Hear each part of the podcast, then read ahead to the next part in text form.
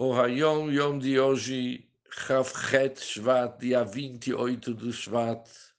Cada dia é um dia. Um dos ensinamentos do Baal Shem Tov. O versículo diz que tiré Hamor. Quando vires o Hamor, o burro. Explica o Baal Shem Tov. Quando observares minuciosamente tua matéria, porque Hamor também vem da palavra Homer, tua matéria. Qual que é a nossa matéria, diz o Baal Shem Tov, é o nosso corpo. Quando você vai observar, mas não somente observar, mas minuciosamente,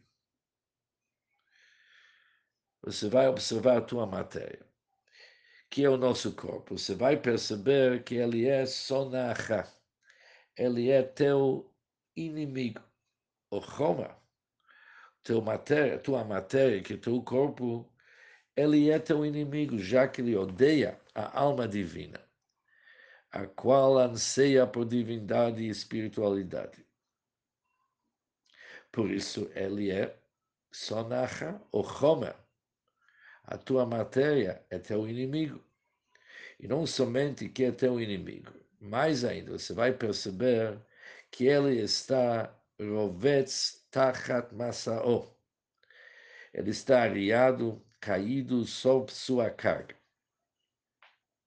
O que que significa? Deus impôs uma carga sobre o corpo, isto é, que ele precisa refinar-se, cumprindo a Torah e mitzvot. Isso é a carga que Hashem colocou sobre o corpo, que é refinar-se, cumprindo a Torah e mitzvot. Porém, o corpo é preguiçoso e não está afim em cumprir os mandamentos da Torá e os mitzvot. Por isso, quando você vai perceber, em primeiro lugar, que teu Homer, a tua matéria, teu corpo é teu inimigo, e mais ainda, ele está caído sob sua carne, não está afim de aceitar, de assumir responsabilidade.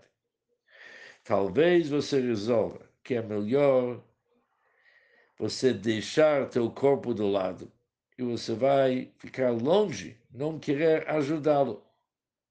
Você não vai querer, você vai deixar de ajudá-lo a cumprir sua missão.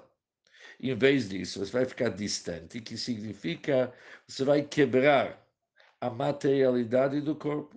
Como você vai quebrar o corpo? Mortificando-se com jejuns, e punições para o corpo. Assim você vai rejeitar teu corpo, teu Roma. Diz o Baal Shem se isso é teu plano, se isso você vai resolver fazer, saiba que não é por este caminho que Hashem que residirá a luz da Torá. Não é desse caminho que Yishkon, ou a Torá, que vai residir a luz da Torá. A luz da Torá. Mas sim, qual que é o certo? Não você ficar distante e deixar de ajudá-lo. Contrário, você deve certamente ajudá-lo. O que, que chama ajudar o corpo?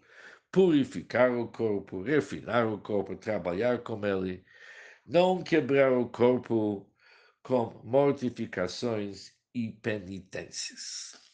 Isso é uma Torá conhecida do Baal Shem. É interessante que essa Torá tem uma carta muito comprida do Friedrich Rebbe, o sogro do nosso Rebbe, para sua filha, a esposa do Rebbe Rebbe Chaim Mushke, onde que ele relata sobre a vida de Rebbe Mordechai Hatzadik, e Reb Chaim Haporush, por significa alguém que ficou longe desse mundo, se afastou desse mundo, viveu uma vida de abnegação.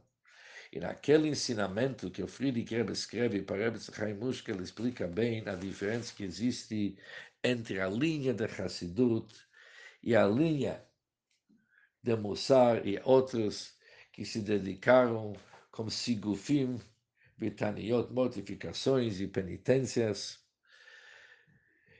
E Remordchai Hatzadik mostra para seu caminho qual que é o caminho certo seguindo o ensinamento do Baal Shem Tov, e depois vem o nosso dito da Hayom Yom.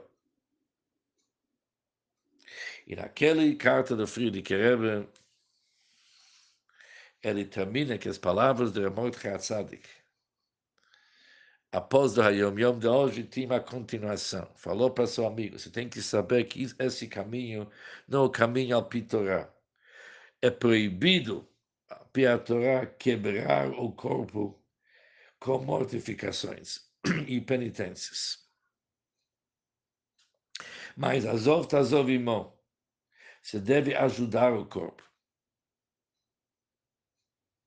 Você tem que trabalhar junto com teu corpo até que ele vai se elevar e se purificar. Depois ele continua. Fazer um favor para alguém materialmente e principalmente espiritualmente tem que entregar a alma. Tem, tem que ter Messirut Nefesh, auto-sacrifício. E o Baal Shem terminou. Uma alma desce para nosso mundo e vive 70 e 80 anos para poder fazer um favor para um outro Yehudi. Um bom dia para todos e muito sucesso e muito simcha.